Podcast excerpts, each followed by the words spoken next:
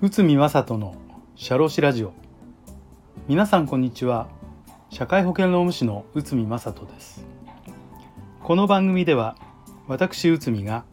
日常の業務や日常のマネジメントで感じたことをお話しさせていただいております。え今回は労務に関することなんですけど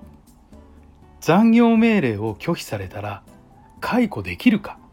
これについて解説いたします。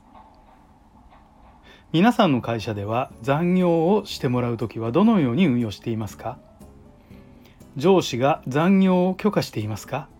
それとも社員が勝手に残って残業してますか？本来残業というのは所定労働時間をオーバーして働く時間なので上司からの指示で行うものなのです。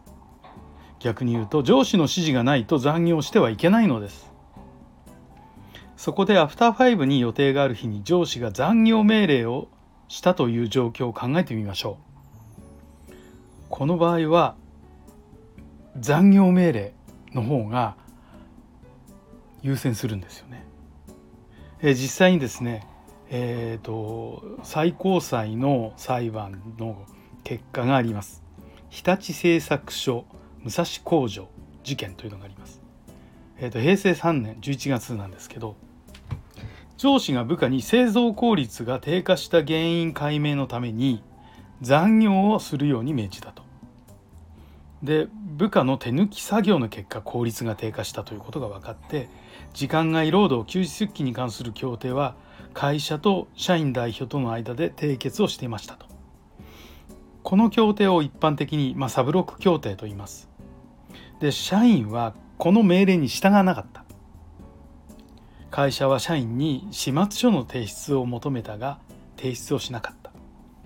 まああの残業ここまでなら残業をえーと、してくださいね分かりましたっていう会社と従業員代表ですね。従業員側の、えーと、約束事これがサブロック協定で締結されてるということだったんですけど、まあ、残業したくないよということだったんでしょう。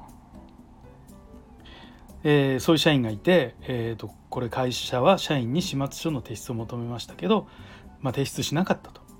で会社は労働組合の意向も聴取した上で就業規則上の懲戒順に該当するとして社員を懲戒解雇としました。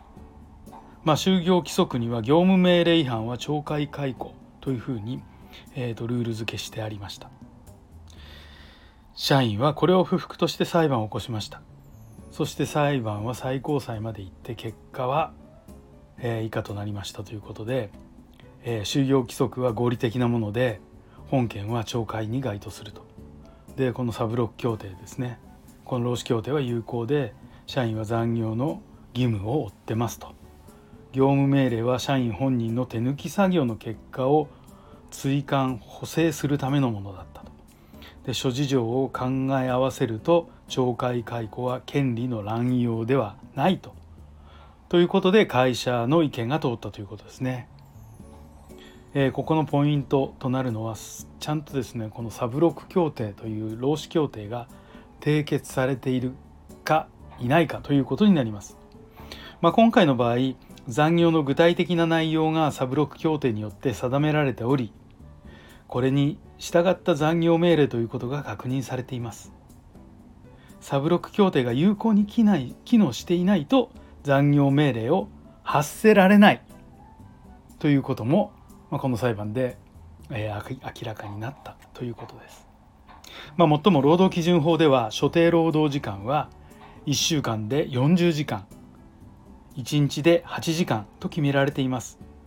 この時間を超えて残業させる場合はサブロック協定を締結して残業時間の設定が必要になるものです。これは1時間だけでも残業してもらう場合そんな場合でもこの協定の締結が絶対に必要になってきますこのように残業命令を出す場合は有効なサブロック協定が締結されていることが必要ですだから有効なサブロック協定があれば仮にアフターファイブに予定が入っていても残業してもらうことが可能なのですただしアフターファイブの予定内容にも配慮すべきですし健康上の問題も、えー、考える必要があるのです。ということで残業命令を拒否されたら解雇できるか、まあ、こういった一つの事例について解説させていただきました。え、本日もお聴きいただきありがとうございました。